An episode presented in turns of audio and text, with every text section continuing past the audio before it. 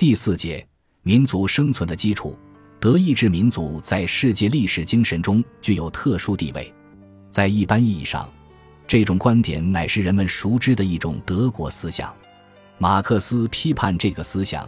是为了破解德国式的现代问题。马克思针对现实历史的政治经济问题搞大学问。马克思认为，德国对于现状的关注，不论与英国还是与法国相比，都是非常有限的，甚至是可怜的。凡知道有关德国历史的人都不会否定，在德国有一种现象，也许比其他国家更为明显，即文化成为普遍信念的后盾。从18世纪开始，一股汹涌的潮流反复地出现在有关近代德国的社会、文化和政治学说的讨论里，并牢牢地束缚在那里，一直到如今。它的主题便是检讨近代德国的一个挥之不去的思想。具体说，就是文化优先，以文化对抗政治，以文化解决经济问题的思想。特别是，他坚持认为，所有的政治冲突都必然可以解释为文化冲突，文化应该代替阶级，成为德国思想抗拒日益同质化的欧洲社会的武器。经由文化解决政治、经济问题，在多数人眼里，就是德国人之包含强大的民族因素的神话。由此造成德国迟到的资本主义发展及其一切社会、政治和意识形态的后果。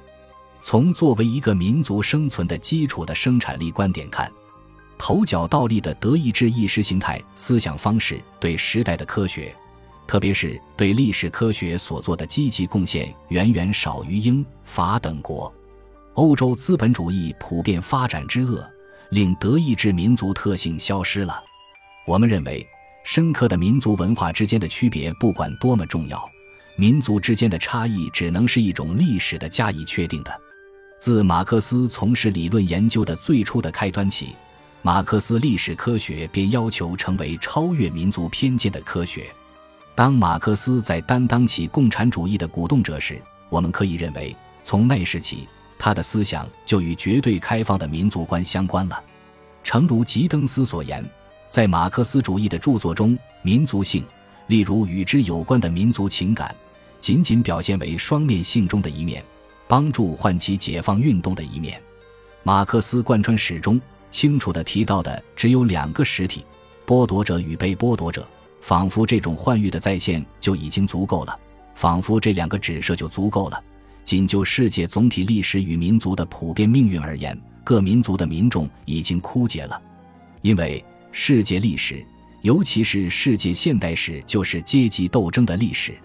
实际上，我们最经常看到的是不同民族，而不是阶级在战场上相互残杀。在雅克·比代看来，马克思主义很久以来一直承认他在民族问题上是失败的。但是，在我们看来，在世界总体历史方面，马克思历史科学既要满足人类社会关切的理论要求。也要求使一种受历史的本质形态和时代创造性的阐明为引导的生活成为可能。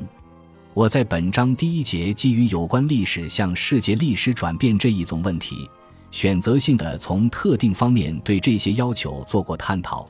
并集中的占录了马克思思想之超民族性的价值主题和思想方式。但我承认。这些努力的唯一成熟的结果是一种直接的反对民族主义哲学的建立，以及由生产方式所揭示的世界历史含义的澄清。在这一凸显出来的特殊意义上，我对马克思历史科学本身的历史性特征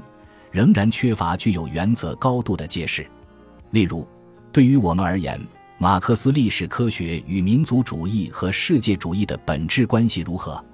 他的那些与那种对于各民族。时代和地区在普遍历史基础上的一致和联系的思想，是否原则上要求有新的观点？马克思历史科学是否将我们引入到新的维度，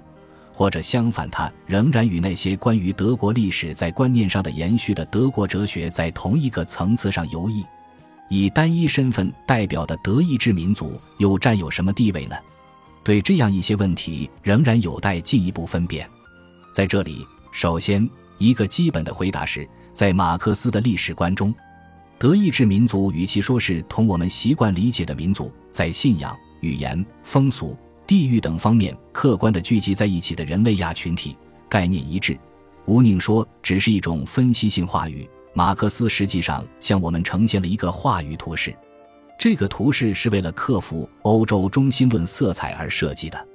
当然，正如前面已指出的，在那些具备发展哲学的环境的民族的精神生活的根据中，或者说，在那个尚未与其他民族的实践达到统一的该民族的原初意识中，都有一种现存的社会关系和现存的生产力的矛盾。因此。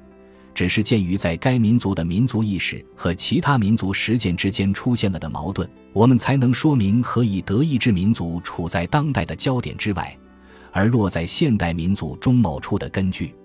因此，我们的问题在于，马克思有关历史科学所实现的道说，在德国哲学中却不可避免地存在着一种晦暗的预言式的话语。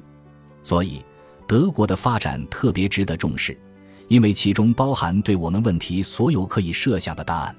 十九世纪的德国哲学革命自身中尚未被说明的东西，德国式的现代问题的真正意义，只有通过马克思的历史科学才被说明了。本集播放完毕，感谢您的收听，喜欢请订阅加关注，主页有更多精彩内容。